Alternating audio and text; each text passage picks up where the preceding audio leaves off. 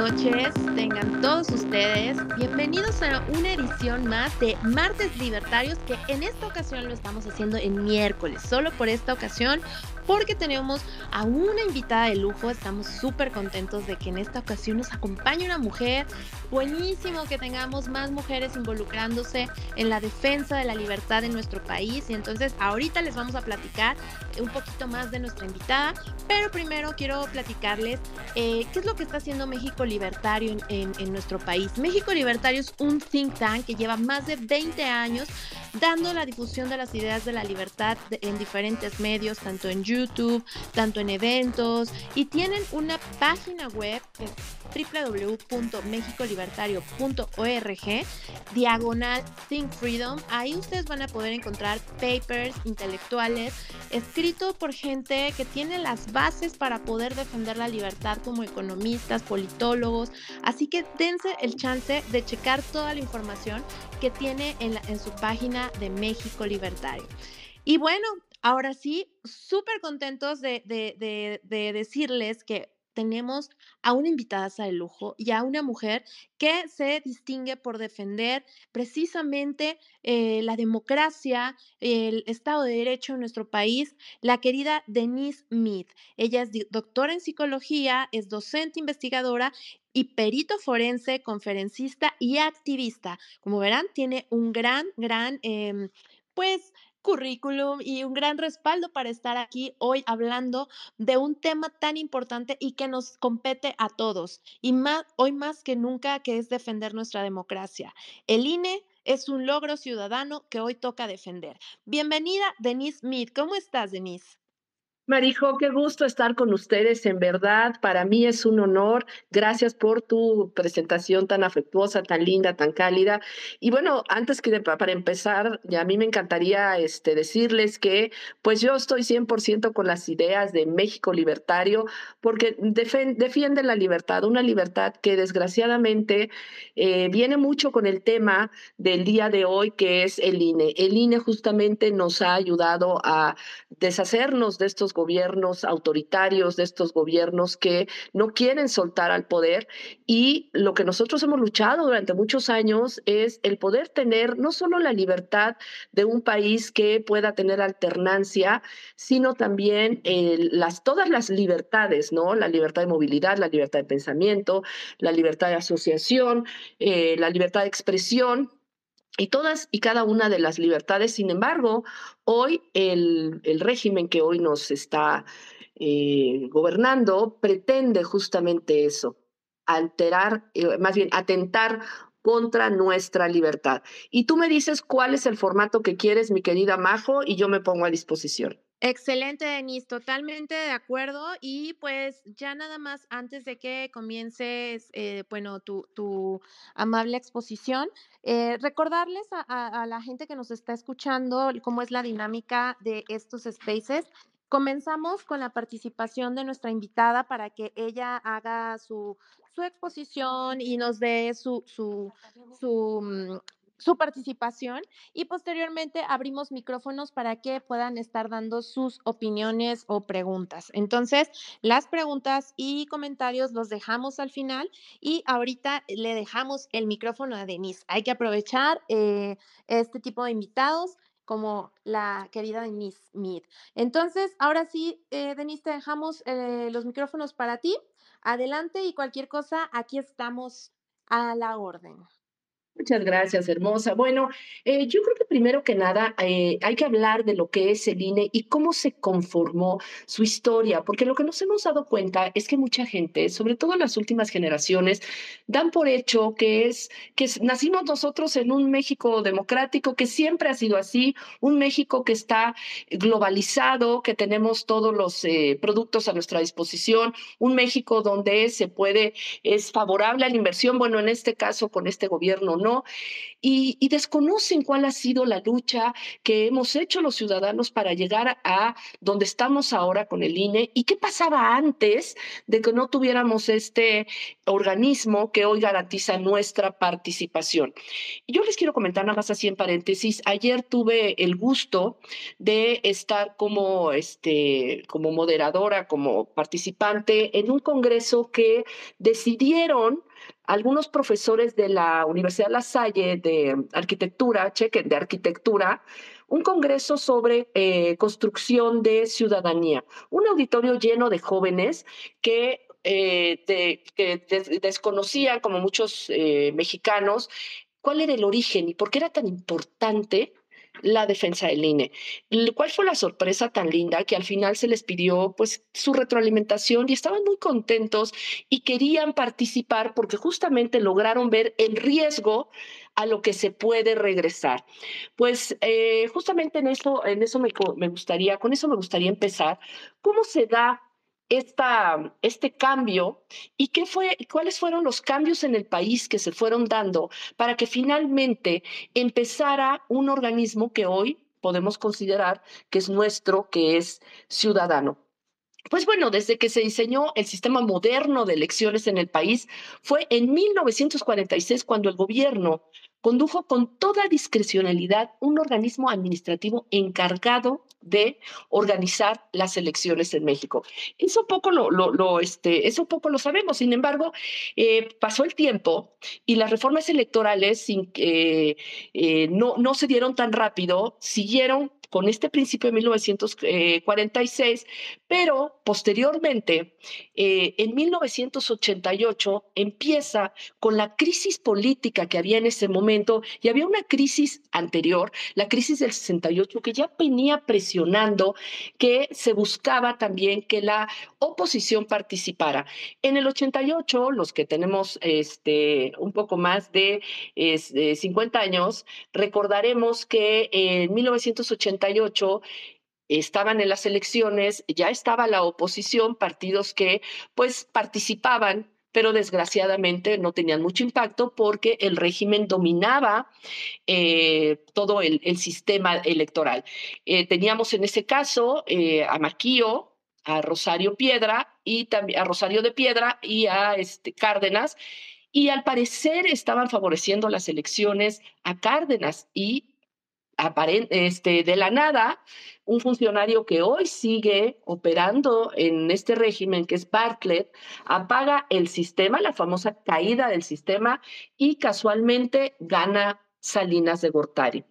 Y en 1990 empieza la creación del IFE, que sustituye justamente por este clamor, por esta descarada corrupción, empieza el clamor de la, de sobre todo en los partidos de oposición, y en 1990 se crea el IFE, que va a sustituir a la anterior Comisión Federal Electoral, que era la que este, se había creado para las elecciones. Este, este, esta comisión estaba regulada por el gobierno, particularmente por, el, em, por el, eh, la Secretaría de Gobernación. José Waldenberg fue el primer presidente de, del IFE en ese momento y él decía, y él este, ha afirmado, que no se puede explicar eh, sin lo que ha sucedido en el terreno electoral los años anteriores, la creación del, del, este, del IFE. Es decir, esto que les comentaba, eh, cómo era la presión de los, eh, de, los, de los partidos políticos y en esa fue la primera elección competida en México. Porque también recordaremos que antes de estas elecciones, pues era el famoso dedazo, que hoy estamos volviendo a revivir con las corcholatas, en donde el presidente decidía quién iba a ser su sucesor sin ningún tipo de oposición.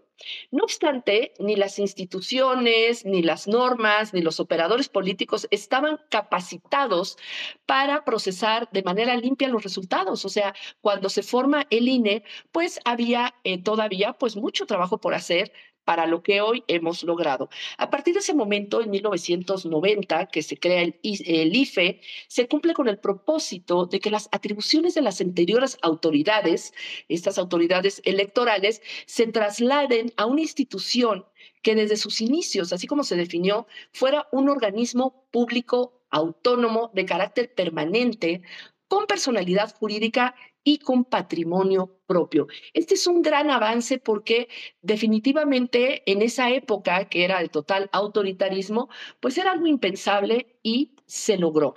El rasgo que orientó a la, creación del IFE fue la desconfianza de las eh, fuerzas políticas de oposición. Ese fue el mayor, este, pues digamos que el mayor factor que propició eh, la creación del IFE. El desempeño del IFE en las primeras elecciones, eh, correspondió organizar las elecciones de 1991 y justamente ayudó a abonar a que el proceso electoral de 1994 fuera mucho más ordenado y más confiable. Eh, en ese momento había un, pues, un gran eh, movimiento muy crítico y había una gran violencia. Ustedes recordarán también que en ese momento fue, en 1994, fue cuando fue el asesinato de Colosio. Entonces, esta efervescencia de la oposición, pues fue empujando a que el INE, perdón, a que el IFE se fuera fortaleciendo. Eh, desde su creación en 1990, las atribuciones del IFE fueron evolucionando a, tal grado que en 2014 ya existe un nuevo organismo que ahora le llamamos INE. La naturaleza de este nuevo organismo ha cambiado, eh, tanto desde ese momento hasta el día de hoy, en sus responsabilidades, tiene ahora, ahora ya tiene los procesos de forma local. Es un INE nacional, por eso pasó de IFE, que era federal, a nacional. Este capítulo eh, de la historia en donde se convierte de, INE de IFE a INE en 2014, lo que busca es sistematizar las atribuciones legales de la autoridad electoral que fueron adquiriendo en su evolución hasta su institución nacional. Es decir, ahora hablamos de un organismo nacional. Por eso el INE, la, letra N cambia a INE. Eh, fueron, fueron varios los cambios que se fueron dando en este, eh, con los años y particularmente eh, observamos que se fue ciudadanizando con los años. Por ejemplo, les puedo decir cómo, cómo fue por año lo que fue, lo que fue cambiando. Por ejemplo, en 1990, los principales contenidos de la reforma, cuando se creó el INE, se buscaba que fuera un órgano especializado en, en materia electoral, que tuviera un control de un padrón y credenciales para votar con fotografía. Esto era totalmente nuevo y podemos ver en las redes, de hecho nosotros en México Unido mañana vamos a, em, a, mandar, a empezar a dar a conocer también los tipos de credenciales que antes se utilizaban en esta, en esta época, pero todavía en 1990 el INE perdón, el IFE lo preside el secretario de, de, de, Gobernación.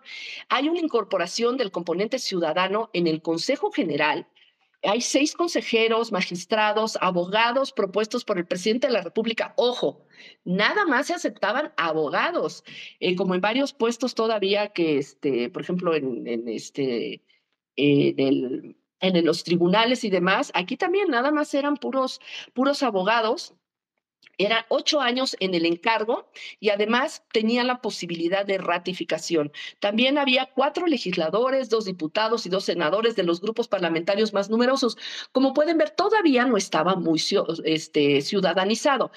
Eh, me voy a saltar algunos añitos, por ejemplo, en 1994 eh, ya en la reforma de 1993, perdón, ya venía la, este, la elección de 1994 y el IFE ya en esta, en esta reforma declara la validez de las elecciones de diputados y senadores, se establecen topes de campaña que hasta la fecha estamos, eh, estamos viendo, pero desgraciadamente, pues ustedes saben, eso no se respeta, también se da, no sé si me sacó.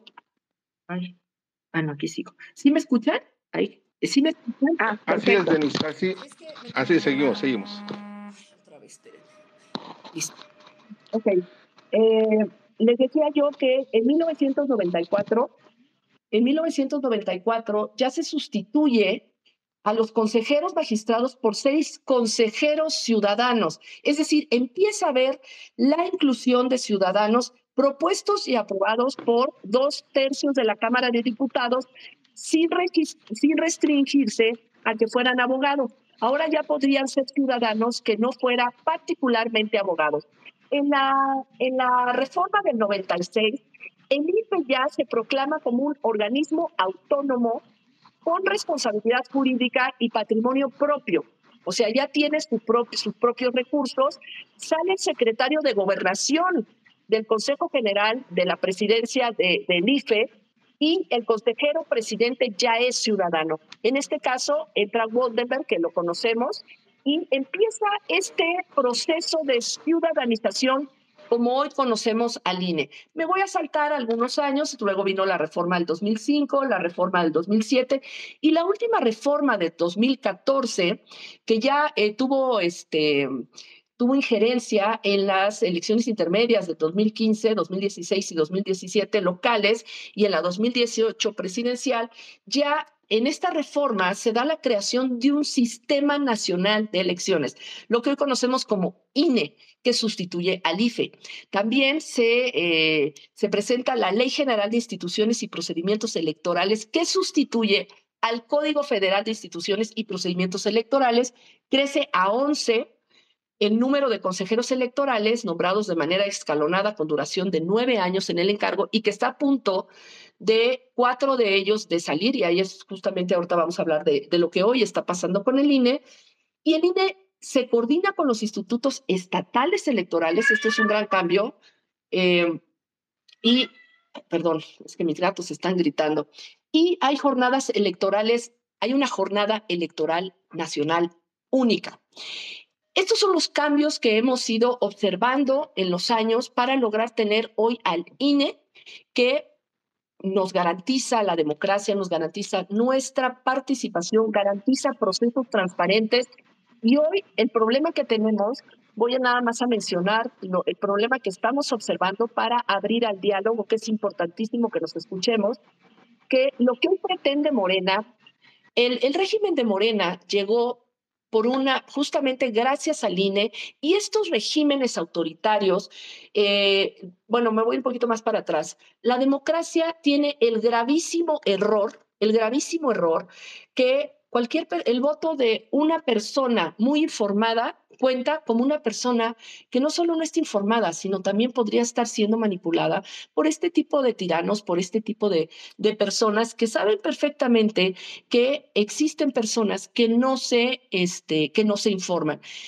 Lo que hacen las democracias, el gran defecto de la democracia es que llevan a tiranos al poder, tiranos que se enquistan y que posteriormente quieren eh, tirar esa escalera que los llevó al poder para que nadie logre eh, eh, quitarles ese poder. Y vemos también en Latinoamérica que están utilizando las mismas mañas que está queriendo hacer López Obrador. Están reduciendo el presupuesto a sus organismos electorales y también están presionando al, al este, al, al, al, ¿cómo se llama esto? Al Consejo al Consejo del INE, el judicial, perdón, pero es que ahorita se me fue el nombre, de tal manera que no puedan articularse para poder hacer esta alternancia en el poder.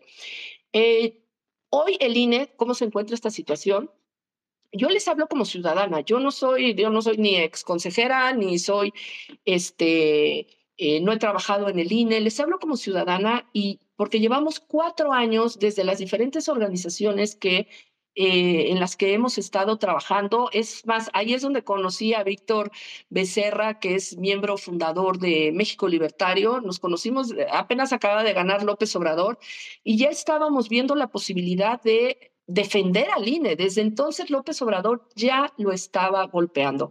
Ahora no solo observamos que eh, lo ha descalificado ha criminalizado a sus consejeros, ha descalificado la acción que, lleva a cabo y además ha puesto, eh, los ha puesto en la, en la digamos que en el target, en el objetivo del colectivo nacional, que son personas que gastan demasiado.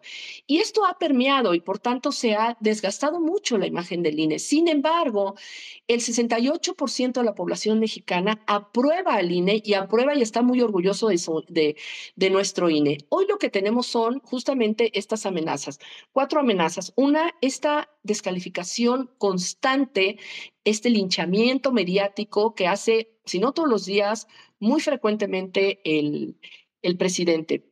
En segundo lugar, el desmantelamiento del presupuesto del INE. Ya les redujeron 4 mil millones de pesos y, ustedes saben que el INE no nada más se dedica a organizar elecciones, también organiza consultas, también nos da nuestra credencial para votar con oficinas en todos, en todo el, el país para que podamos ir a cualquier oficina en cualquier momento y además es gratuita.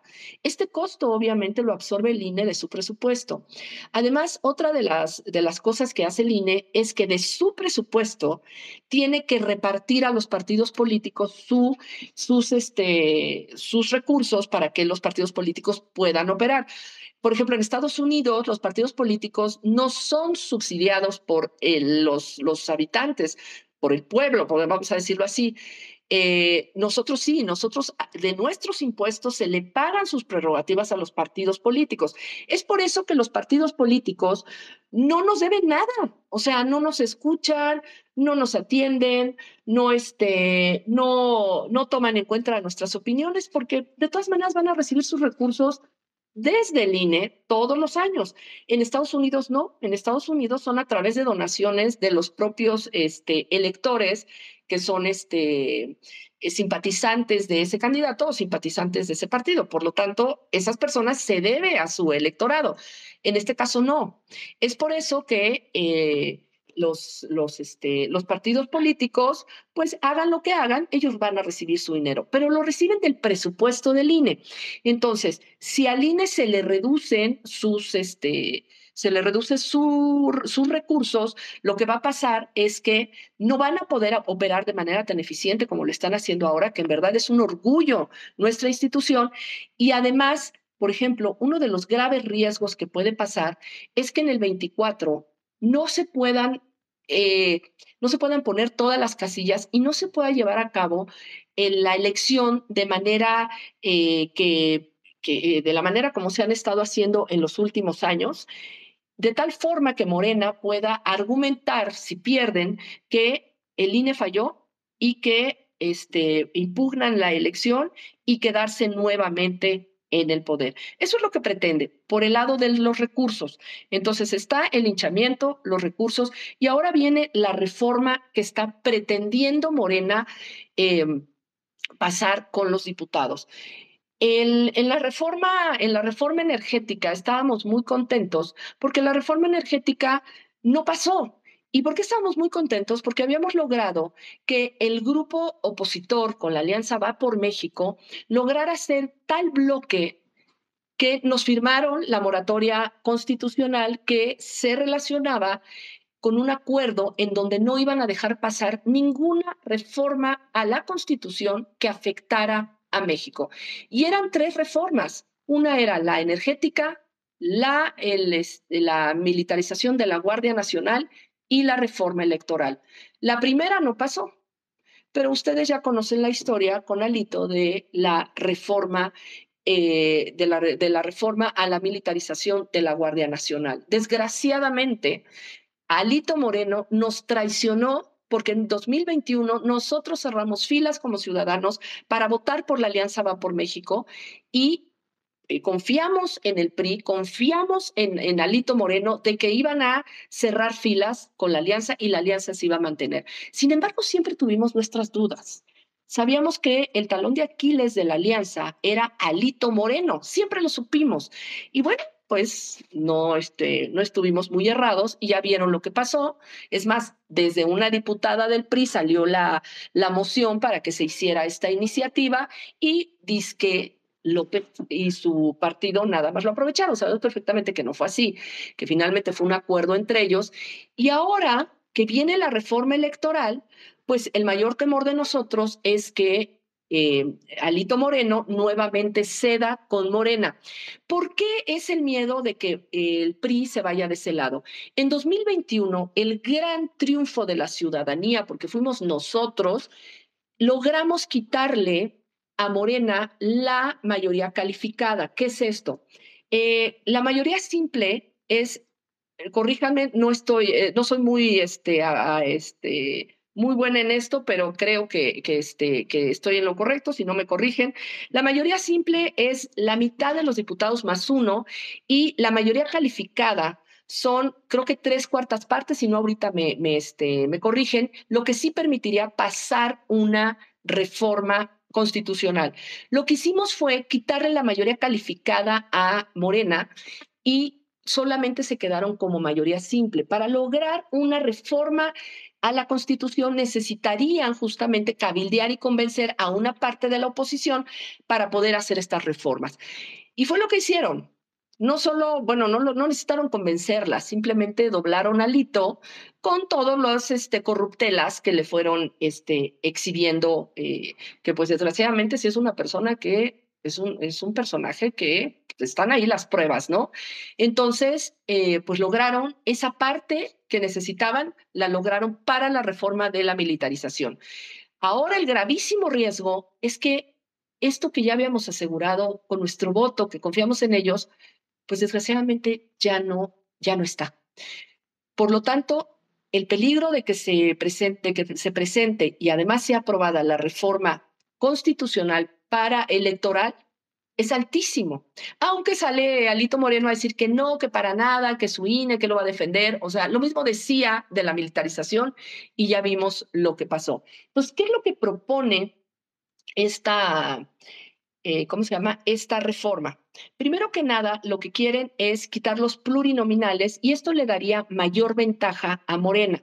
Los plurinominales es una figura que se que se construyó, que se hizo justamente para balancear las fuerzas de poder dentro de los congresos. Por otro lado, también lo que quieren es, em, eh, perdón, es reducir el, número de, diputados y además lo que quieren es que ahora el INE desaparezca y que las, em, que las elecciones vuelvan nuevamente a ser organizadas por una, ¿cómo le llaman ellos? Es este, ay, aquí lo tenía, em, ellos quieren hacer un organismo mucho más pequeño en donde las elecciones sean a través de, eh, nuevamente, del, del gobierno y, y, ponerle al INE algo así como, no, va a ser un organismo de consultas al pueblo o una, una tontería de, de, ese tipo, de tal forma que ellos nuevamente puedan tener el control. Ahorita les digo qué más compone, se compone esa reforma y también eh, lo que pretenden es que el, eh, bueno, la reducción, la reducción del presupuesto. Entonces, perdón, es la reducción del presupuesto, el linchamiento, la reforma eh, constitucional y ahora viene los consejeros. Hoy los consejeros, tenemos consejeros como Ciro Murayama, como, em, eh, ¿cómo se llama? Lorenzo Córdoba. Ellos hoy están dando una valiente y férrea defensa del INE. El problema es que ellos salen en febrero y se queda el hueco de cuatro consejeros del INE que desgraciadamente pues salen nuevamente a ser elegidos cuatro nuevos consejeros que desgraciadamente pueden ser afines, los que lleguen pueden ser afines al régimen. O por otro lado, estaba yo escuchando también a una persona que eh, eh, fue de los fundadores del IFE. Él nos decía que lo que puede hacer Morena es que cuando se pida la, la votación, la elección de siete nuevos consejeros, es que se hagan tontos y no haya una, una elección y los siete que están quedando, porque son once, los siete son personas, eh, no todos, pero sí tendrían un balance hacia Morena. O sea, quedarse con esos siete, que, ah, perdón, es parte de esa, de esa reforma que se reduzca a siete consejeros. Y entonces esta es una justificación para no llamar a, eh, a que nuevamente se abran las, eh, los registros para la posibilidad de otros cuatro nuevos eh, candidatos. Esa es parte de la reforma. Entonces estos son los riesgos que hoy está presentando nuestra institución. Por lo tanto, como organizaciones de la sociedad civil que ya hemos dado la batalla en las elecciones del año pasado, en, en cuanto López Obrador entró y empezó a pegarle al INE, las organizaciones de la sociedad civil empezamos a reaccionar y en muchas ocasiones, si no es que todas, reculó. Eh, hacíamos videos, eh, hicimos una campaña muy fuerte con la credencial, pero desde la parte ciudadana. Eh, um, hicimos también fotografía, hicimos muchas cosas a tal grado que el INE se dio cuenta y nos mandó llamar. Estuvimos en las oficinas de, este, de uno de los del secretario general y pues estaban muy contentos con todo lo que estábamos haciendo, nos agradecieron y la idea es justamente que mantengamos esta campaña constante, que lo hemos hecho. Sin embargo, ahora lo que necesitamos es una unidad de todas y de todos para salir en el mismo sentido a defender a nuestro organismo. Es por eso que es necesarísimo que conozcamos no solo la historia, también qué hace el INE por nosotros, qué hace con ese presupuesto y eh, estar informando constantemente a toda la población, donde sea que estemos, no solo de lo que es del, beneficio, sino también del peligro que corre. Y yo aquí la dejaría, mi querida Marijó, y me encantaría este, platicar entre todos. ¿Qué tal? Muy buenas noches, eh, querida Denise. Eh, fíjate que uh, Majo tiene un pequeño problema técnico. Esperemos que durante ahorita el transcurso lo pueda resolver. Este, pero muy interesante, Denise. Eh, un gusto estar nuevamente contigo en un evento más aquí de México Libertario. Es, tu presentación ahorita está siendo formidable como, como todas las que hemos tenido contigo. Vamos a empezar a dar los micrófonos. Les pedimos que empiecen a solicitar este, la palabra. Les recordamos que este, que este evento, eh, estos eventos están siendo grabados y, posteriormente podemos volver a escucharlo, lo pueden compartir cuando este, ya lo tengamos en, eh, en nuestra página de Spotify, pueden este, seguir eh, compartiéndolo desde ahí este, este evento. Entonces, todos los que quisieran hacerle alguna pregunta aquí a, Denise, a hacer un comentario, por favor, solicitan la palabra. Eh, este, yo, te quiero proponer, más bien le quiero proponer, está aquí José Antonio Crespo, bueno, él, él maneja muchísimo el tema. Me encantaría escuchar sus comentarios también. Yo, como les decía, yo hablo desde el ámbito ciudadano y él, pues, es analista político. Me encantaría escucharlo. No sé si, si quiera abrir el micrófono también él. Sí, excelente. También, este, ojalá que sí. Este, con gusto aquí, ojalá que. Sí, sí, sí, pero bueno, ojalá que este, tenga, tenga oportunidad, porque a veces igual está en algún lugar que, que no puede, ¿verdad? Este, pero esperamos que, que se nos una y, cual, y todos los que estamos aquí, este, por favor, este, estamos este, disponibles para, ah, mire, ya está este, aquí José Antonio, este, le estoy dando la, la palabra, este, ahorita a ver qué se ya está, ya está arriba. Adelante, José Antonio. Hola, ¿qué tal? saludos a todos. Hola, Denise.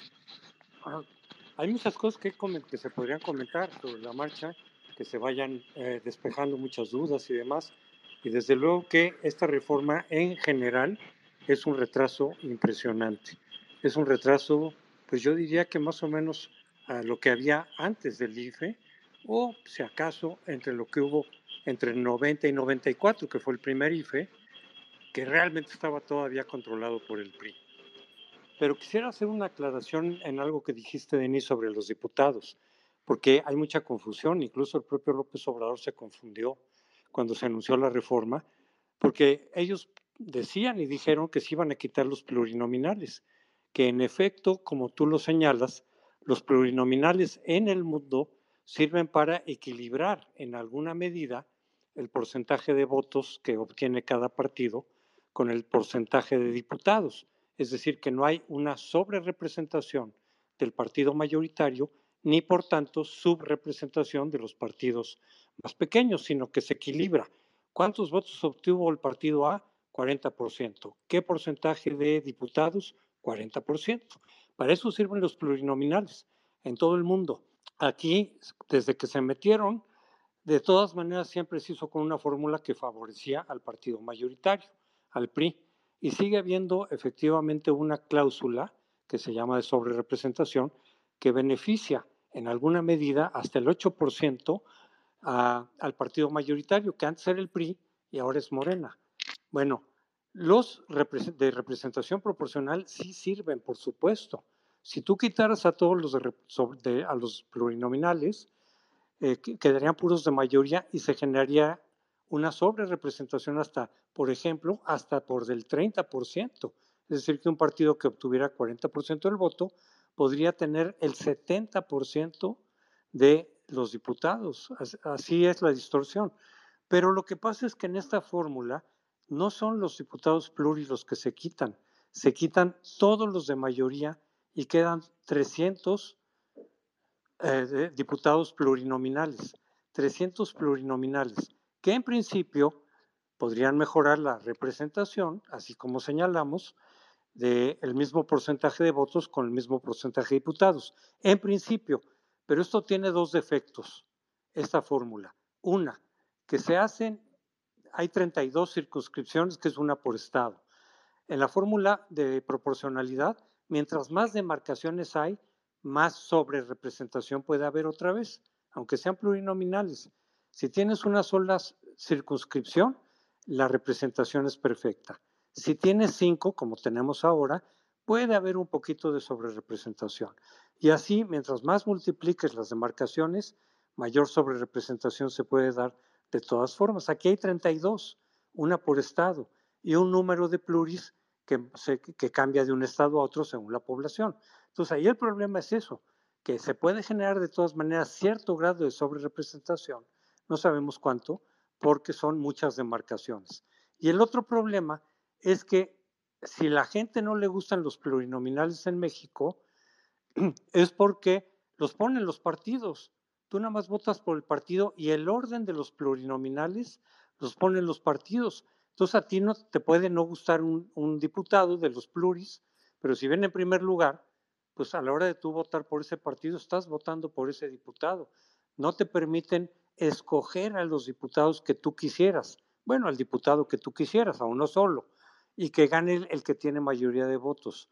Eso se puede dar y se da en Europa en lo que se llaman listas abiertas. A ti te presentan la lista de diputados del partido por el que quieres votar y tú tachas el diputado que tú quieres, no importa que esté en último lugar o en cualquier lugar, tú dices, yo quiero votar por fulano, ese me convence, lo he visto, y aunque esté en el lugar número X, el que sea, tú lo tachas y ese es tu voto por ese partido. Entonces ya no son los partidos los que ponen a los diputados, sino los ciudadanos. Pero en esa fórmula no presentan lista abierta, sino otra vez lista cerrada. Es decir, ahora todos los 300 diputados los van a elegir los partidos. Ahorita con lo que tenemos es 300 diputados que tú lo votas directamente. Claro, las candidaturas los ponen los partidos, pero tú votas directamente por el diputado de tu distrito, por el que quieras, de los partidos que contienden. Y los pluris los pone el propio partido, y por eso a mucha gente no le gustan, porque tú no votas directamente por ellos. Entonces ahora son 300 pluris que todos los pone el partido, y con demasiadas demarcaciones, de tal manera que de todas formas se puede dar una sobrerepresentación. Aquí lo ideal sería, la propuesta que yo haría, incluso tomando esta fórmula que presenta el presidente Morena es, ok, quieren 300 en vez de 500, está bien, no, no es tan importante que sean 500. Quieren que sean plurinominales, que sean 300 plurinominales en las cinco circunscripciones que existen hoy en día, para que no haya sobrerepresentación, o no mucha, y que sea con listas abiertas, que cada ciudadano pueda votar por el candidato del partido que le elija, pero por el candidato que sea de su preferencia.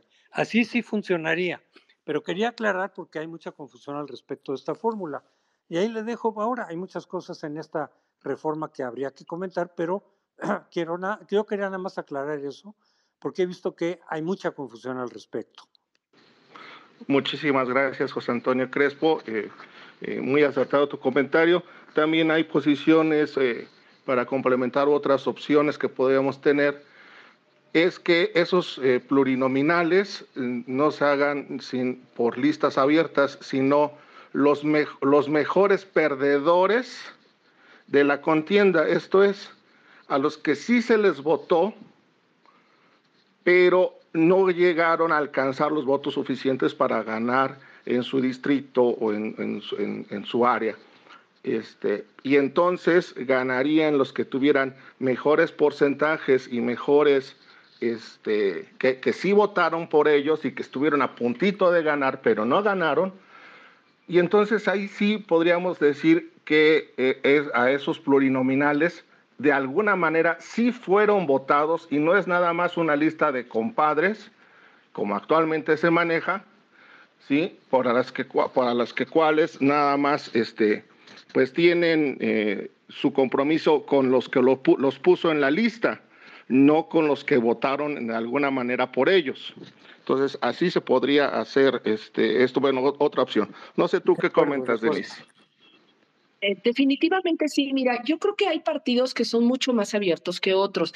En el caso, yo estuve muchos años en el PAN y efectivamente los plurinominales, y hay gente que de hecho, primero que nada, muchas gracias José Antonio, que abriste tu micrófono, complementaste de una manera eh, espectacular toda esta información y no solo coincido contigo en que hace falta muchísima información, son tantos los temas por, el cual, por los cuales hay que defender al INE y hay que enterarnos de qué se tratan estas propuestas que están haciendo, no solo el, bloque Morena, sino también la oposición tiene su, eh, su propuesta de reforma. Ayer me cuestionaban y me decían, ¿por qué en este momento la oposición está presentando una reforma? Porque es necesaria, sí es necesaria una reforma electoral, pero no la que propone Morena. Es por eso que es importantísimo que estemos enterados qué propone cada uno de los bandos, eh, por qué no permitir el que se le reduzca busca el, este, el presupuesto, el por qué también están muy atentos a los consejeros que, que van a cambiar toda esta información y sobre todo tú lo dijiste muy bien, lo que representa esta, esta reforma, un rezago hacia cuatro décadas atrás, volver a empezar, si es que podemos volver a empezar y quién sabe dentro de cuánto tiempo.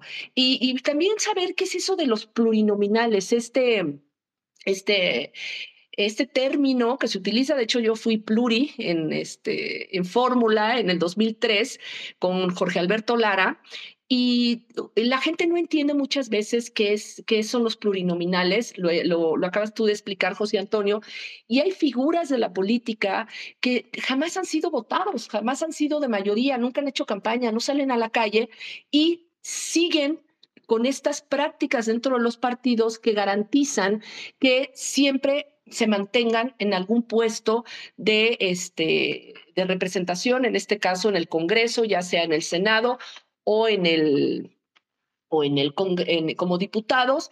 Y pues la gente no sabe efectivamente que nos salen nos salen muy caros porque sí son demasiados diputados y, para eso se requiere esta reforma electoral. Yo les puedo decir en el PAN, que fue donde participé, eh, no sé cómo los eligen en otros espacios, eh, que se hacen asambleas para elegir a miembros de, del PAN que se postulan para las... Eh, para ser plurinominales. Sin embargo, efectivamente, como ustedes bien lo mencionan, hay, hay lugares que son sagrados, y son para las vacas sagradas que siempre van a tener los primeros lugares garantizados para tener una entrada en la siguiente legislatura. Efectivamente, hay muchos vicios y se requiere esta reforma electoral. Así es, muy interesante, efectivamente. Eh, pues empezamos a dar eh, palabras. En cualquier momento, José Antonio Crespo, que quisieras comentar algo, este, sería un honor escucharte. Vamos a darle la palabra a Gustavo Borlet. Gustavo, adelante, se breve, por favor, para que más puedan este, escuchar. Sí, gracias. Buenas noches a todos. Eh, felicidades a México por su space y, obviamente a Denise este, por su brillante exposición y sus comentarios del doctor José Antonio, siempre como, siempre, este, atinados. Yo rapidito, este, preguntarle a Denise y, al doctor Antonio, José Antonio, si, si quiere contestar, ¿Qué hacer para defender ahorita al INE, los ciudadanos? ¿Qué tenemos que hacer?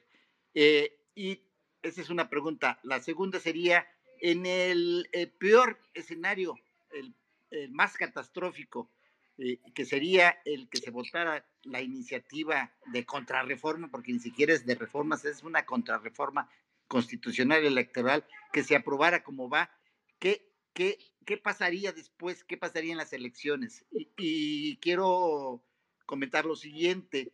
Eh, creo que en, esas, en esa iniciativa no se, no se reforma la manera en que el ciudadano interviene. Esto es, que se le elige por, por este, ¿cómo, se llama?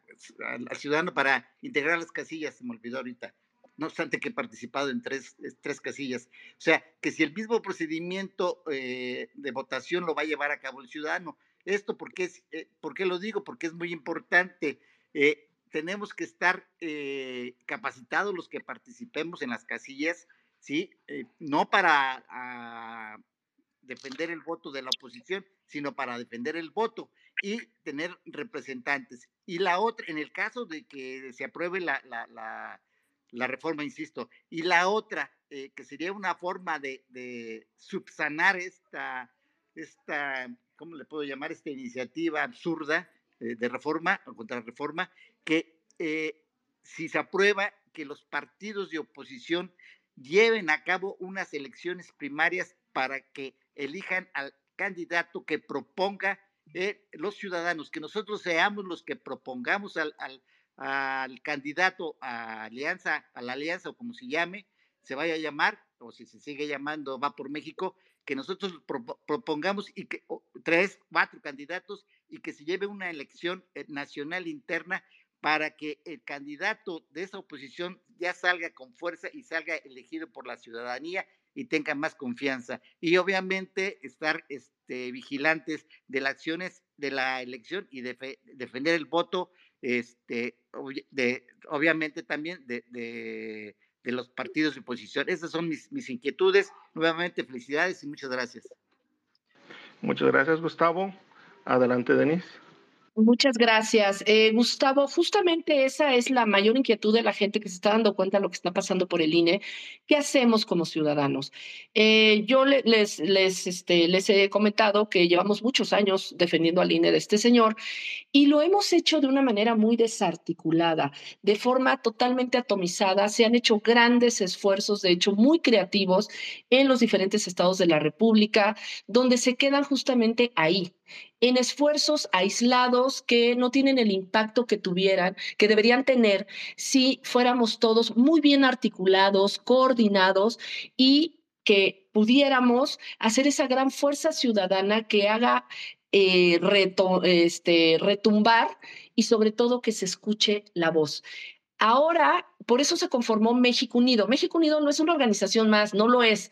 México Unido es un espacio en donde lo que nosotros buscamos es que se sumen todas estas organizaciones. Ya tenemos más de 300 organizaciones, líderes y personas que se están sumando que no pertenecen a alguna organización para entre todos hacer la estrategia para defender al INE. De hecho, acabamos de tener una reunión hace rato, compartir nuestros materiales, compartir nuestra experiencia, nuestras eh, diferentes acciones, nuestras propuestas de acción.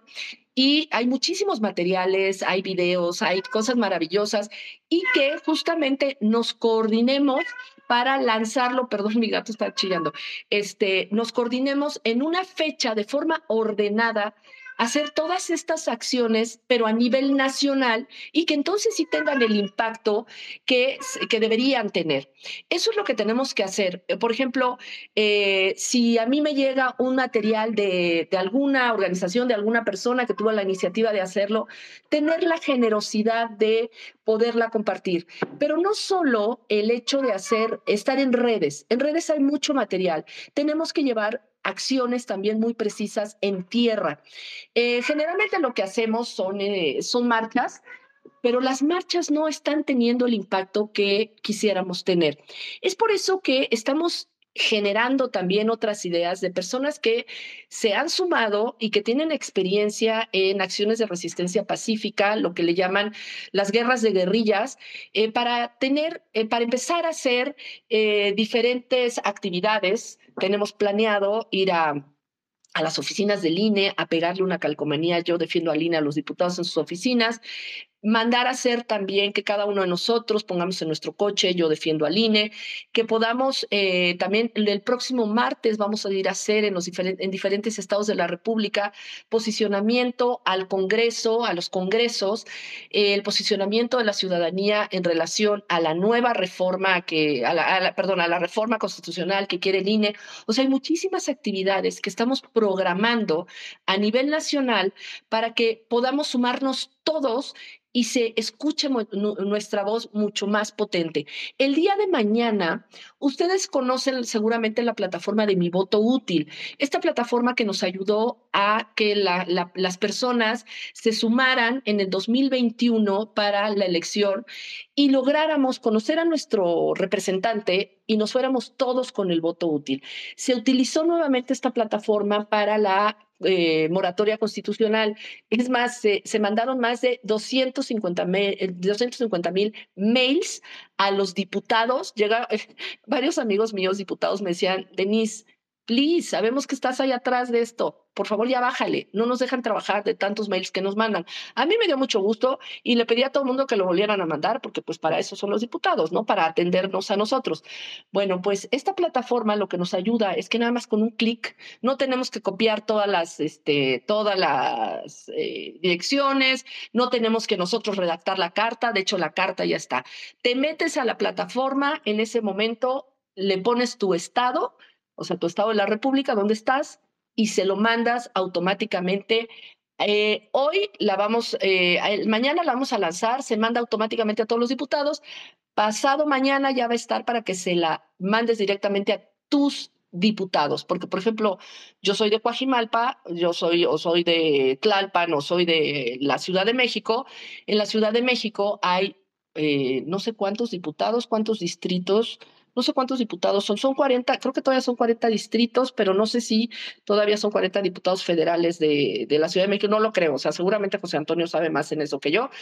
Y la idea es que nosotros podamos de forma muy fácil y muy ágil mandarles a nuestros representantes lo que queremos, que defiendan justamente al organismo y que detengan cualquier reforma que lo destruya. Bueno, está ahí redactada la carta. Entonces, a todos los que se quieran sumar a estas, eh, a estas acciones, pueden mandarme un mensaje aquí en el, en el eh, eh, aquí en, en, Twitter y yo los incorporo también a estos, a estos grupos que están creando a la plataforma para que podamos salir todos en un único esfuerzo, los que tengan iniciativas, poderlas también sumar, porque hay hay tanta gente con tanta creatividad y no solo eso, hay personas que tienen mucha experiencia, hay expertos en los temas de, este, de movilización, de estrategia, que necesitamos escucharlos.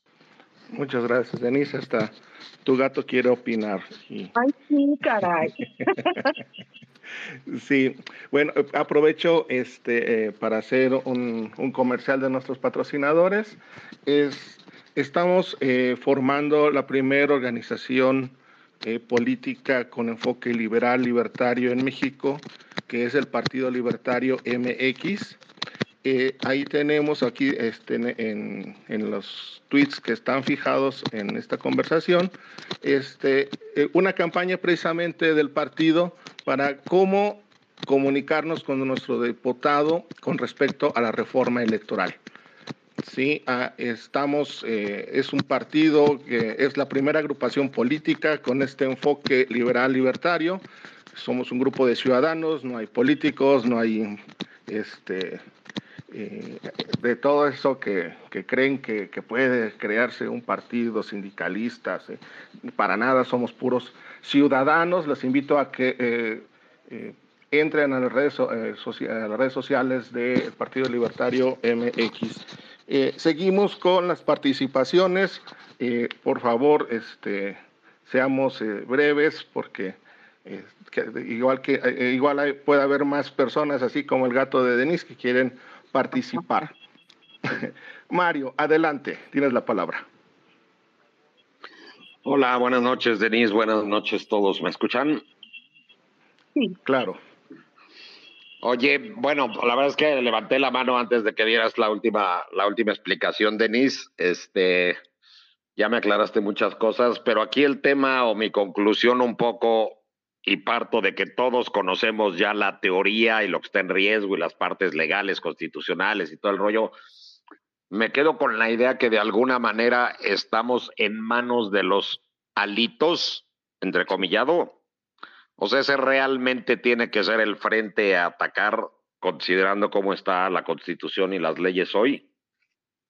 Sería como la primera, la primera pregunta. Y dos, un poco, yo creo que obviamente todas las ideas son válidas. Hace rato me buscó alguien aquí en Twitter y me decía, oye, estamos tratando de juntar un fondo para poner dinero y pagar nosotros las credenciales del INE. Cada credencial cuesta, cuesta 15 pesos, entonces nosotros podemos juntar lana y pagarlas para quitar el gasto al INE. Suena como buena, una, una como, como una buena intención, sin embargo, me parece que es totalmente este, ilógica y muy poco aterrizable. Y en el caso de los movimientos que platicas, Denise, aparte de, de las redes sociales y de voto útil por México y todos estos rollos que sin duda funcionan, yo siempre he creído que el tema de las marchas, manifestaciones, sin duda funcionan, pero también creo que las hacemos o las hace la gente en los lugares equivocados. O sea, y déjenme poner un ejemplo que no viene al caso ahorita con lo del INE, pero ¿por qué los papás de los niños con cáncer cierran el aeropuerto y no van y le cierran la calle y el fraccionamiento al secretario de salud? No. Aquí en Jalisco yo estoy en Guadalajara y aquí de repente pues pasan cosas que sí, cierran una calle, pero pues el afectado verdaderamente sigue en su oficina, ni se entera y nos parten la madre, perdón por el francés, a todos los ciudadanos. Yo creería que enfocar esas marchas, esas protestas, esas calcomanías en casa de los alitos debería de tener un mucho mejor impacto porque creo que la realidad, haciendo un lado la teoría, es que es el objetivo es atacar y presionar a los alitos. Sería un poco eh, mi, mi comentario. Gracias, Mario. buenas noches. Denise, adelante. Eh, primero que nada, eh, Pedro, nos sumamos a esta iniciativa con muchísimo gusto que ustedes, yo a México Libertario, te voy a ser muy honesta, le tengo un gran cariño a mi amigo Víctor, coincidimos nos sumamos, apoyamos a esta nueva iniciativa del Partido México Libertario, por supuesto que sí, y si se van a, conformar como una fuerza política, platiquémoslo porque creo que es la forma como es la única manera de incidir en el poder, que nos metamos más ciudadanos a la vida política del país. Eh, por otro lado, Mario, muchísimas gracias por tu comentario. Eh, sí, ahorita, desgraciadamente, estamos en manos de Alito. O sea, ustedes pueden imaginarse que el futuro de México en el tema de democracia, y bueno, el futuro, si perdemos la democracia, perdemos eh, todo, está en manos de un personaje como Alito. Y esa es culpa de nosotros y les voy a decir por qué. Porque nunca nos hemos involucrado, porque hemos dejado que esta oligarquía política tengan el poder de nuestro presente, de nuestro futuro, y ellos sean los que, eh, de acuerdo a sus acciones, de acuerdo a sus intereses, a sus, a sus este, acuerdos, eh, nosotros estemos en una gran incertidumbre, en indefensión y en total vulnerabilidad. Es por eso que los, ciudadanos tenemos que equilibrar esa fuerza de poder, esa fuerza de los del poder participando y haciendo una gran fuerza ciudadana que marque la pauta y que marque la agenda en este país. Es en este momento pues no hay agenda de parte del gobierno. La agenda cada uno de los partidos tiene su agenda y por tanto la agenda de nosotros, los temas que más nos preocupan, la salud, la, bueno, los niños con cáncer tienen que, los papás tienen que estar manifestándose, como tú bien lo dijiste, Mario, en el aeropuerto a ver si les hacen caso, afectar a terceros para ver si las autoridades salen a pelarlos, porque desgraciadamente si, si se van allá fuera de la institución no les hacen caso. Entonces tienen que generar caos para poder ser escuchados. Yo coincido contigo, porque se van para allá y no para allá? Pero es para generar caos y llamar la atención y generar nota de los medios. Eh, y no tendrían que estarlo haciendo si realmente tuvieran los insumos necesarios para que sus hijos pudieran salvar su vida. Desgraciadamente, Y, desgraciadamente los ciudadanos hoy somos tan poquitos que no tenemos la fuerza para hacer temblar a la Secretaría de Salud, al secretario, y que tuviera que salir a dar la cara y a dar los medicamentos y a mantener un sistema de salud de calidad, porque somos muy pocos, porque somos pocos los que nos involucramos. Y por otro lado, eh, coincido contigo también totalmente que hay que ir no solo, sí, hacer marchas, sí, hacer nuestro relajito en la calle, pero hay que ir con las personas como les proponía que fuéramos a las oficinas de los diputados a pegarle la, este, la calcomanía. Y no solo eso, otra de las propuestas que nos hicieron, eh, la, mayoría de los, de los diputados no son de la Ciudad de México. Ellos vienen este, cuando van a tener, eh, cuando van a tener eh, asamblea y vienen y se hospedan en hoteles. Ya nos dijeron en qué hoteles son.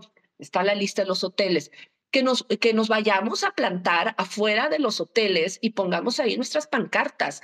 Este tipo de acciones y llamar a los medios de comunicación, este tipo de acciones sí son visibles, sí este, son diferentes y por lo tanto, como son tan creativas, son diferentes, captan mucho más la atención, pero sí necesitamos ser muchísimos. Hoy somos casi siempre los mismos que estamos pues ahí dando la batalla. Así es, querida Denise. Y eh, pues, aquí este, se subió con nosotros Partido Libertario MX. En un momento le, damos también la palabra. Eh, en el partido, eh, nosotros como agrupación política en vías de formación, pues estamos conscientes que normalmente la ciudadanía dice, ah, hay otro partido más, otros más que quieren vivir del, del erario, etcétera, ¿no? Pero precisamente en la primera parte de tu conversación, eh, decíamos, comentabas, eh, Denis, la diferencia entre eh, los, el financiamiento de los partidos políticos en otros países y en México, ¿no? Nosotros lo que pensamos es de que no es que sea malo que haya muchos partidos, lo malo es que no, la, gran mayoría no se siente representado tal vez por ninguno y por eso hay abstencionismo y que todo el financiamiento pues es con, con, con, eh, eh, con cargo a los impuestos, con cargo al erario. Eh, nosotros pensamos que debería de haber una eh, bueno, que lo que debería ser es 100% privado, pero podríamos ir eh, llevando algunas fórmulas con que se, que se acepte financiamiento público, financiamiento privado, de tal manera de disminuir el gasto público en los, en, en, los partidos políticos, que eso es una parte bastante importante. Eh, bueno, le damos la palabra a José J.C. Silva y que hoy que ya, levantó la mano desde hace rato y seguimos. Adelante, José JC Silva, por favor. Gracias, Pedro Denis. Buenas noches, buenas noches a todos. Eh, me queda claro porque eh, yo soy de los que obviamente también estoy a favor de que se defienda el INE, pero hay algo que me preocupa muchísimo con respecto a la movilización, con respecto a las propuestas.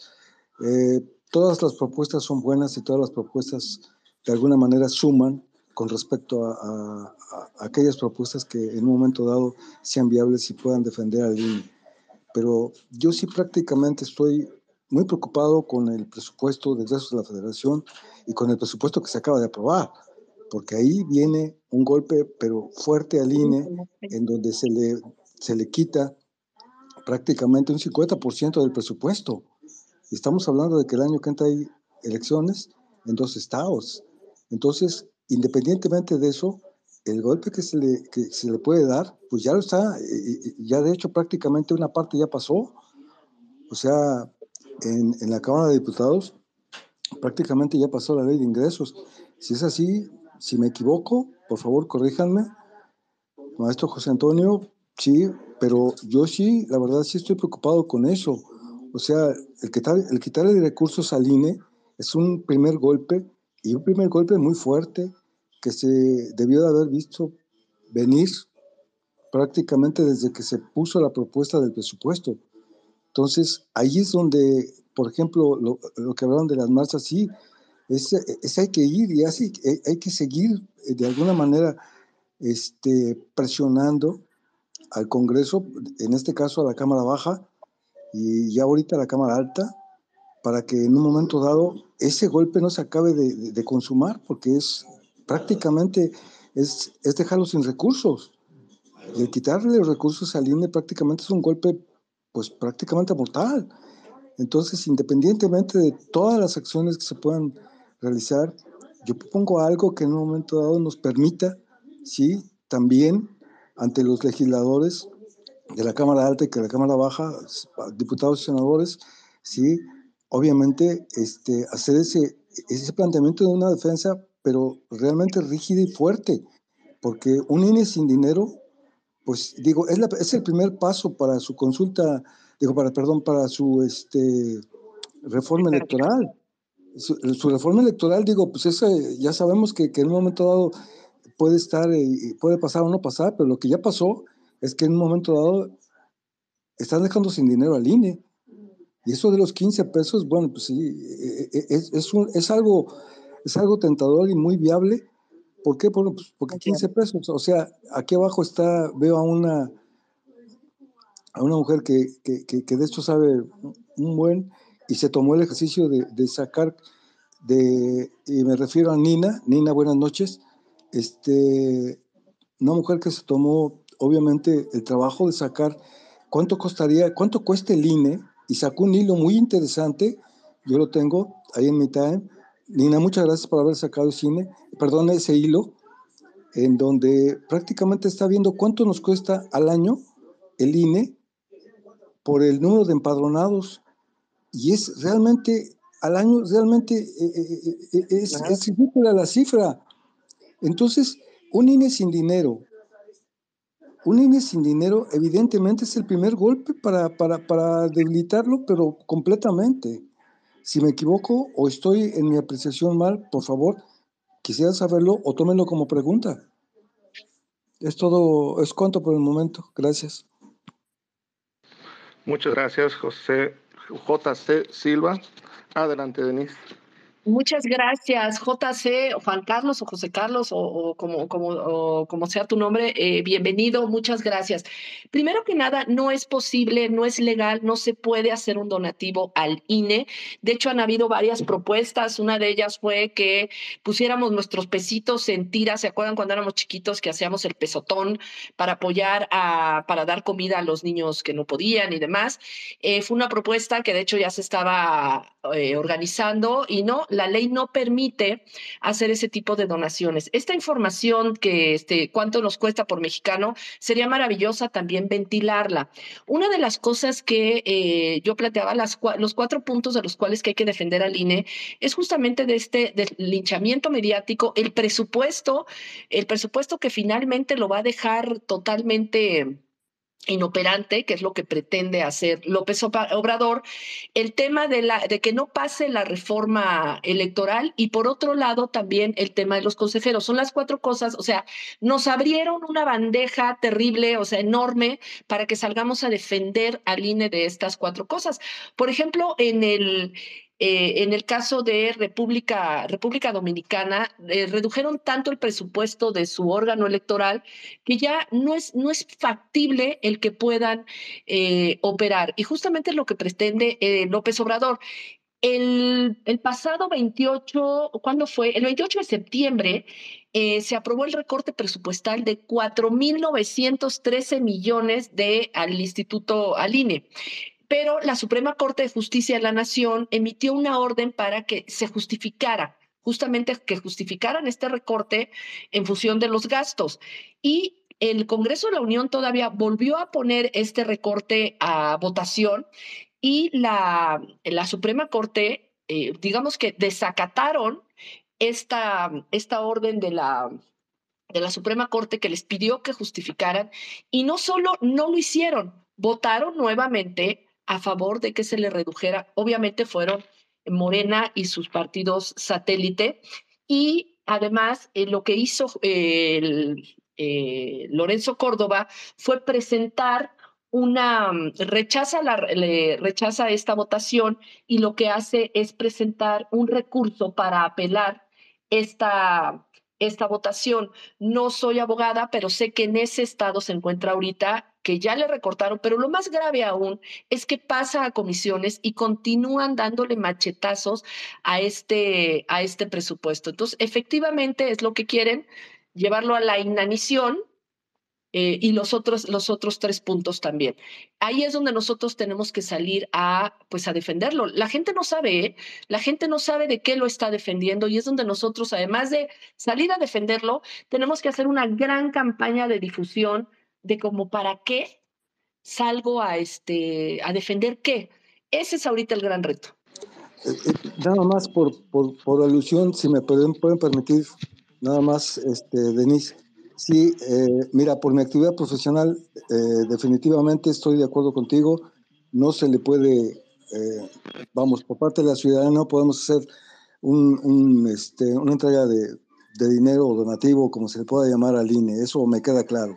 Sí, estoy, estoy cierto de, de la, la, la, institución, cómo está creada sí, jurídicamente, qué es lo que representa, etcétera.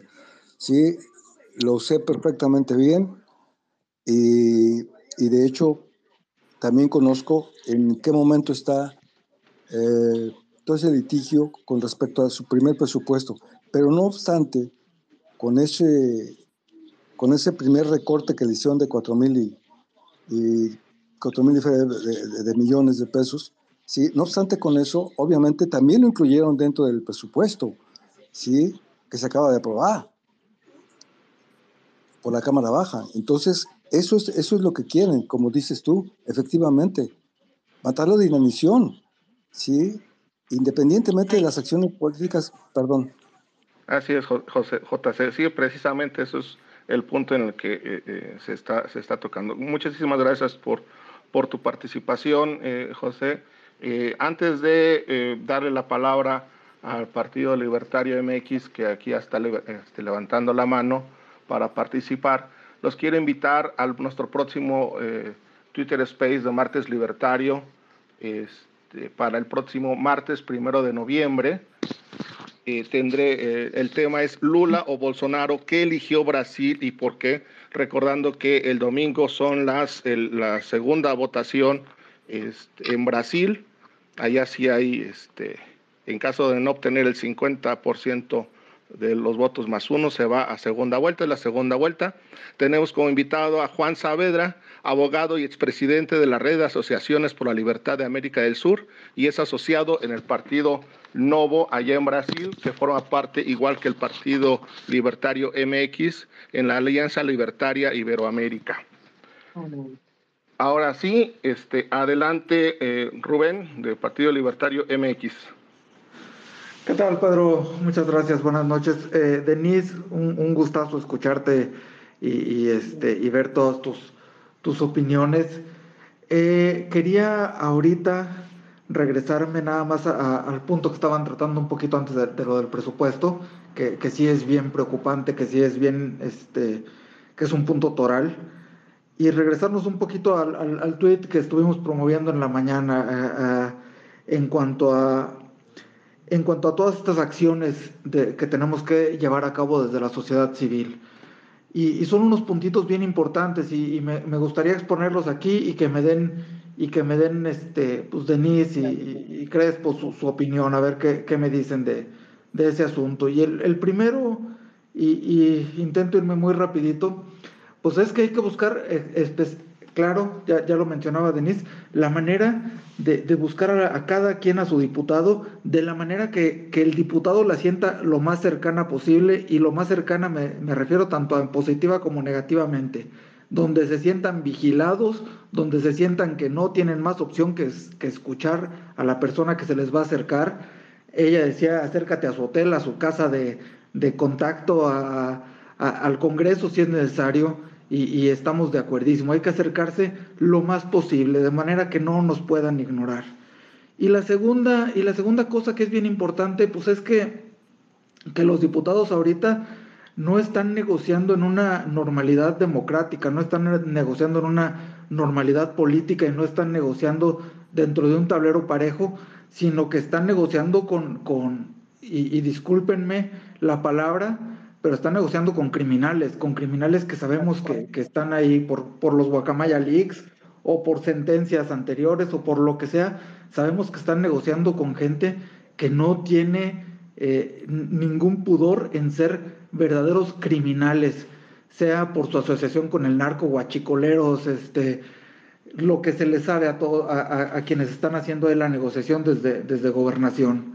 Entonces, pues hay que hacer, hacer sentir apoyados a nuestros, a nuestros diputados, a nuestros representantes actuales. Los tenemos que cambiar en algún momento, pero bueno, ahorita esos son.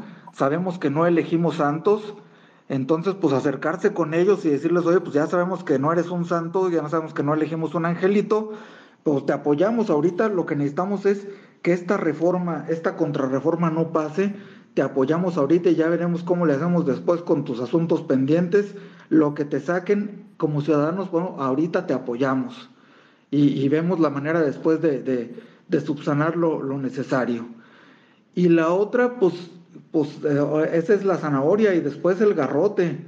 Eh, si, si gobernación los, presiona, pues nosotros presionarlos con, con, el, con el poder de 90 millones de, mexicanos que no estamos de acuerdo con, con estos asuntos y que se note. Y, hay que hacerlos responsables personalmente, porque este asunto no es un asunto político abstracto, es un asunto que, que interfiere con nuestra, con nuestra libertad más esencial, que es la de poder quitar y poner a nuestros representantes. Entonces esto es definitivamente es, un asunto personal y hay que hacérselos responsables personalmente. Eh, si, si, si, no votan de la manera que deben votar, que sabemos que es la que es más benéfica para México, que es ahorita aguantar estas reformas eh, y, no permitir que, destruyan al, órgano que está haciendo de, de árbitro, pues ni siquiera se les va a dejar terminar su periodo, o sea, y, que se olviden de, que puedan volver a ser electos. E, es, e, hay que hacer, hay que ahora sí hacer, hacerles manita de puerco, porque del otro lado les están haciendo manita de puerco desde lo legal y desde lo ilegal. Entonces, este, pues ni modo, ahora sí que ya se metieron a, a la olla y ahora les toca aguantar el calor un rato porque los vamos a presionar desde ambos lados y creo que es, que es importantísimo eh, no dejarlos ni a sol ni a sombra en este, en este asunto. Aquí tenemos que, que pintar nuestra raya y, y, no permitir que esto, que esto se vaya más para adelante. Y, y aprovechando, bueno, pues ya que, que, me den su opinión y me gustaría escuchar, no sé si ya, si ya se habló, pero hay, hay un dictamen de parte de, de, de la Unión Europea eh, a través del, del, Grupo de Venecia eh, y que aludió a él Felipe Calderón el fin de semana este, que, que, que, esta reforma pues es totalmente regresiva y peligrosísima, ¿no? Y no, a, ver si, a ver si podemos también tratar el tema y, y agradecerles muchísimo su atención. Muchas gracias, Rubén. Adelante, Denise. Muchas gracias. Eh, primero que nada, Rubén, muchísimas gracias y nos sumamos a todo el tema de este partido. Y yo quiero volver a retomar el tema del partido eh, definitivamente sí creo que debe haber nuevas fuerzas que nos representen. De repente hubo una, un, digamos que un libertinaje, eran hasta 13 partiditos chiquititos, que lo único que sirvieron fue como bisagra. De hecho, López Obrador intentó muchísimos partidos chiquititos para poder reforzar a su, este, a su partido y muchos de estos partiditos también se fueron brincando con esto del chapulineo a este a Morena. De hecho, tuvieron una sobrerepresentación que este que llegaron creo que hasta el 13% de sobrerepresentación porque muchos eh, pretendían que salían de otro partido y se brincaban para acá, que parece ser que la, la ley ya la, cerraron esa parte para que no puedan estar eh, brincando, sí, pero no sobre representados. Eh, por lo cual yo sí apoyo a una, a una nueva iniciativa que nos ayude a renovar todas estas eh, pues personas que están enquistadas en el poder, la mayoría de los que están enquistados, que no son todos, pero sí vemos las mismas caras, no saben vivir de otra cosa, nada más saben ser legisladores. Es lo único que este, que han buscado hacer y vivir del erario. Yo creo que sí es importante que estas fuerzas que se quieren crear nuevas, empiecen a renovar esa sangre y sobre todo yo que los conozco, yo que vengo siguiéndoles la huella, sé que tienen una, un propósito, tienen una filosofía, tienen una forma de, de construir que yo apoyo al 100% porque va de acuerdo con lo que queremos para México. Queremos eh, propiedad privada, queremos libertades y, y, queremos vivir en paz. Entonces, sí, definitivamente yo apoyo esta moción. Hasta el 2025, ahí nos veremos haciendo asambleas, ¿verdad? Para poder este, construir una nueva fuerza política. Y en cuanto al, espérame, es que entonces ya, eh, ¿de qué? Ah, lo que les quería yo decir. Estamos acostumbrados, voy a retomar lo que dijiste que somos, que estamos lidiando con criminales. Efectivamente, son criminales los que hoy nos gobiernan. Tenemos un narcogobierno. Tenemos eh, el, el, el, gobierno más peligroso, yo en mi, en, mi, este, en mi apreciación, que hemos tenido en México. Es por eso que es importantísimo con sus ciudadanos que entendamos que no podemos seguir siendo los ciudadanos electorales que pues van cada tres años o cada seis años a ver si no se van de vacaciones a votar y esa es su única responsabilidad con el país. Defini bueno, y pagar impuestos. Eh, definitivamente no. Tenemos que entender que estamos en guerra y cuando estamos en guerra nos tenemos que poner en activo. Eh, como cuando pasa un sismo, salimos todos a ayudar, salimos todos solidarios porque hay un problema y tenemos que cerrar filas.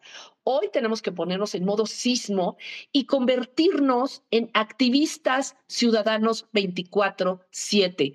Ya podremos, hoy hay un cáncer en México. Eh, ahora tenemos que darle las quimioterapias. Ya podremos descansar después de que pase esta enfermedad. Pero hoy México nos necesita a todas y a todos como ciudadanos activistas durante pues todo este periodo que, que, este, que nos falta. Lo único que no se vale, o sea, no, no, no, importa en qué organización participas, no importa si tú formas tu propia organización, no importa si no tienes organización. Aquí lo único que no se vale es no participar, porque entonces sí, podríamos ser muy poquitos y no alcanzar esos 90 millones que tan generosamente mencionas que ojalá sí nos activáramos y si activaran, pues no 90, porque pues, este, hay gente que también está del otro lado, pero cuando menos, ¿qué les parece unos 30 millones que marcáramos justamente la pauta y les dijéramos, así no, partidos, así no, señor presidente? Así es, Denise. Excelente.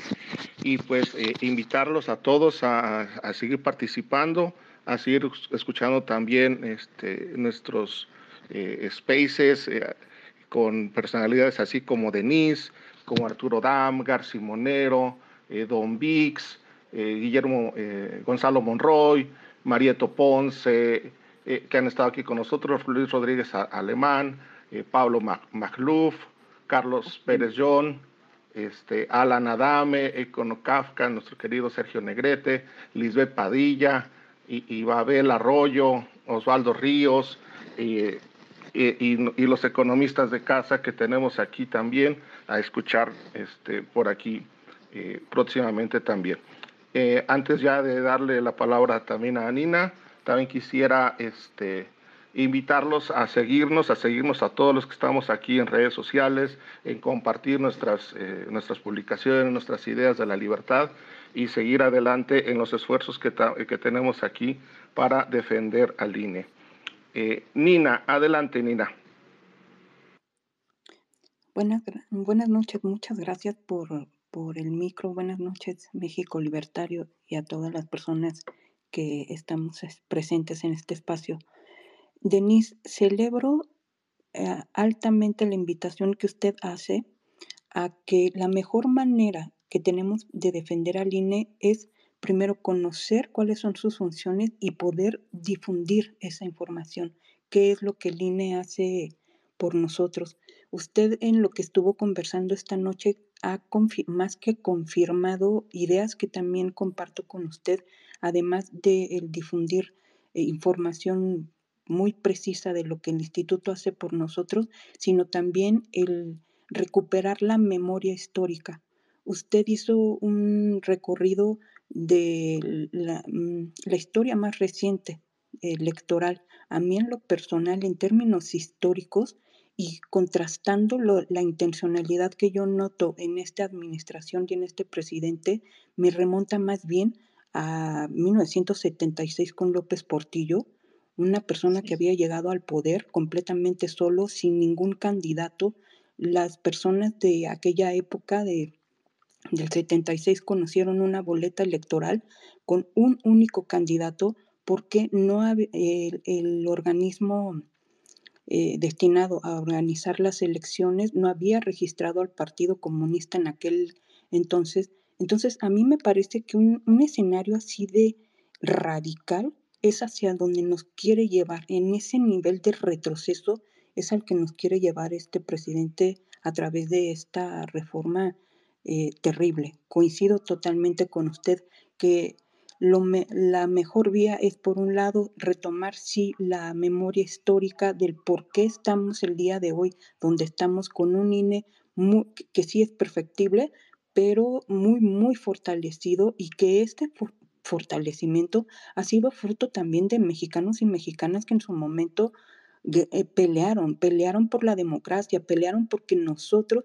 aun cuando no conocimos ese 1976 en esas condiciones, pelearon para que nosotros más bien no conociéramos eso. Yo creo que le tenemos esta deuda a esos mexicanos y mexicanas de aquella época de defender al INE y coincido totalmente con usted. La mejor manera es eh, retomar información muy precisa, actualizada y, para, y poder con esto contrarrestar, poder eh, eh, contrarresponder sobre todo estas, estas ideas, que esto que ha permeado mucho en el discurso del presidente y, y, que por 18 años parece que le ha funcionado mucho, el decir que la democracia es muy cara, es demasiado caro el INE. No, no, no es nada caro en realidad nuestra democracia. Muchas gracias, Denise, por la conversación que usted abrió esta noche y por retomar, sí, puntos muy importantes de la historia electoral en México. Muchas gracias. Buenas noches. Muchísimas gracias, Dina, por tu participación. Adelante, Denise. Muchísimas gracias. Bueno, no puedo más que estar de acuerdo y agradezco muchísimo tus generosísimas palabras. Gracias. Pues invitamos a eh, seguir pidiendo la palabra. Eh, ya estamos en la recta final.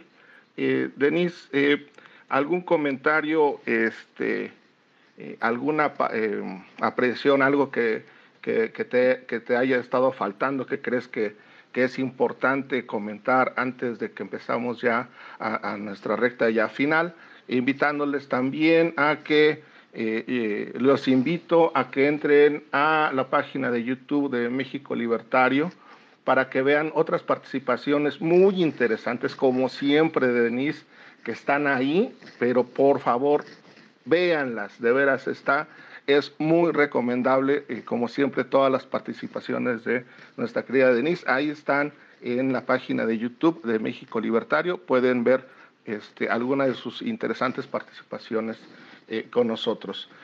Eh, Denise, ahorita ya no, no están este, pidiendo la palabra. Eh, si quisieras este, te digo, comentar algo eh, que te esté faltando y compartir eh, tus redes sociales y, como, y próximos eventos o cosas que nos quieras invitar también a participar en la defensa del INE.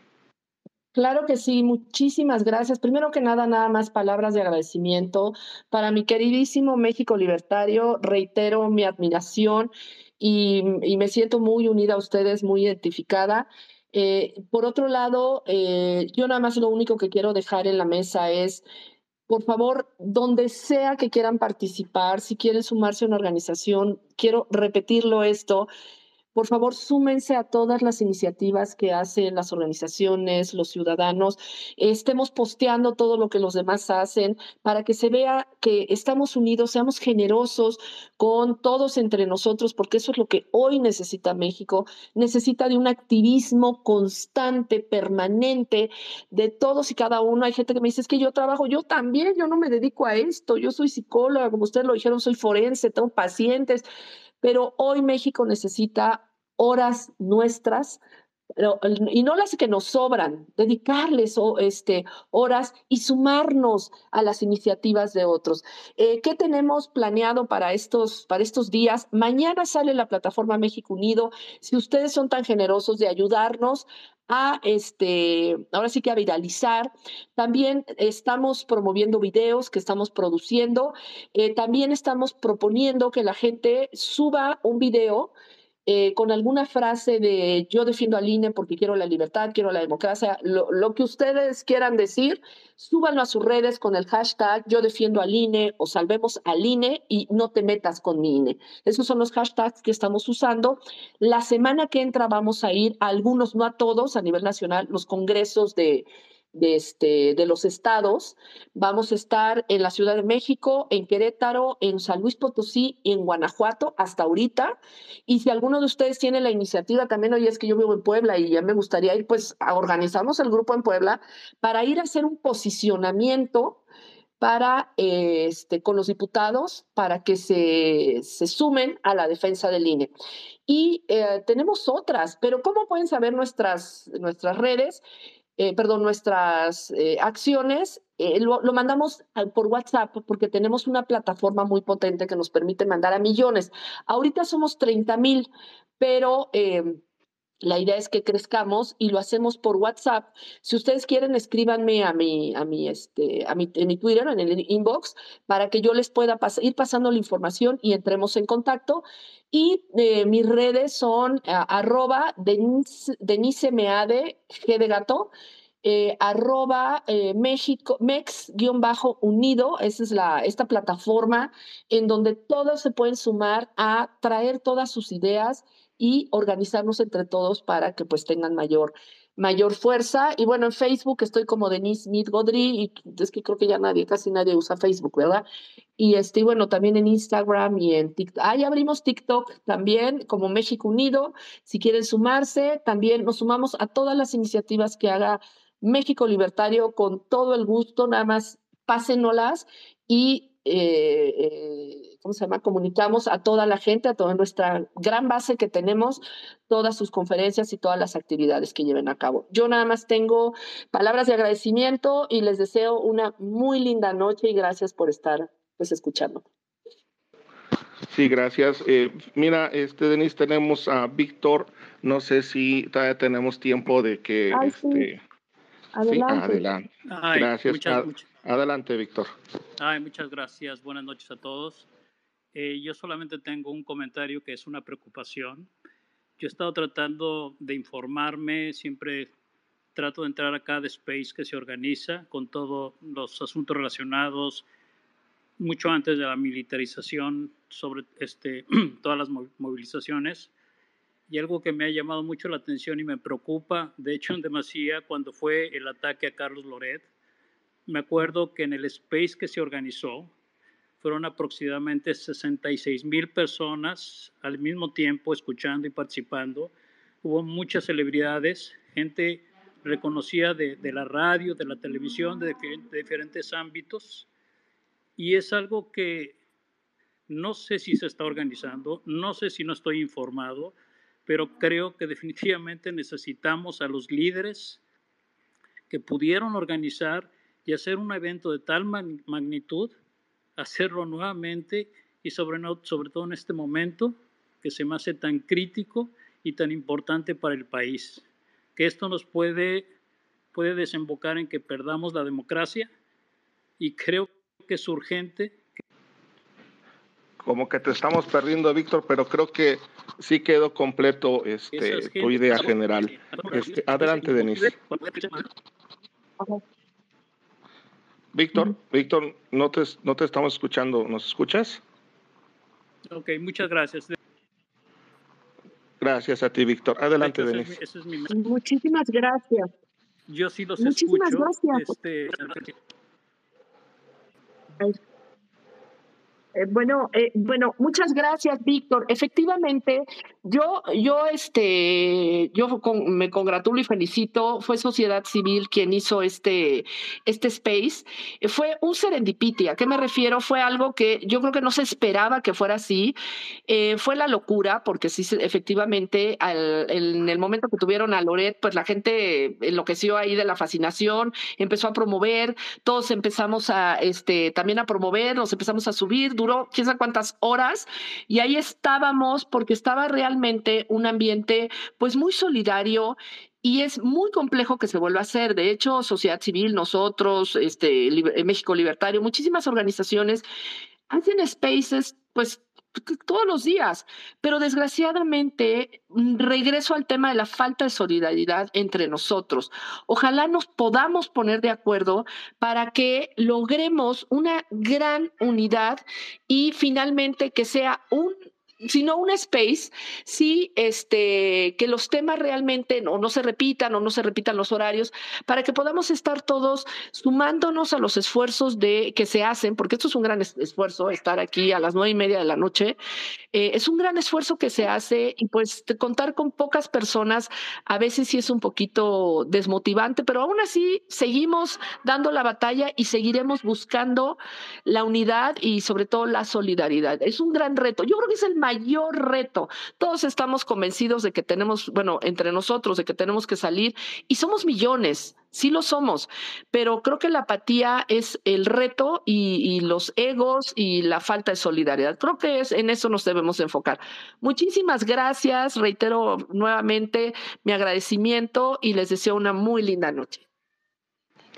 Muchísimas gracias, Denise. Un abrazo.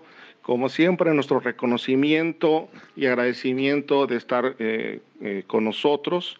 A todos les deseamos una excelente noche. Les invitamos a pasar a nuestra página de mexicolibertario.org. Tenemos ahí mm, siempre temas de actualidad. En, el, Think Freedom publicamos eh, artículos de economistas y de, grandes gentes que nos, nos comparten las ideas para cambiar esta sociedad con base a ideas de la libertad. Denise, muchísimas gracias, muy buenas noches a todos y recuerden que el futuro es libertario. Hasta la próxima.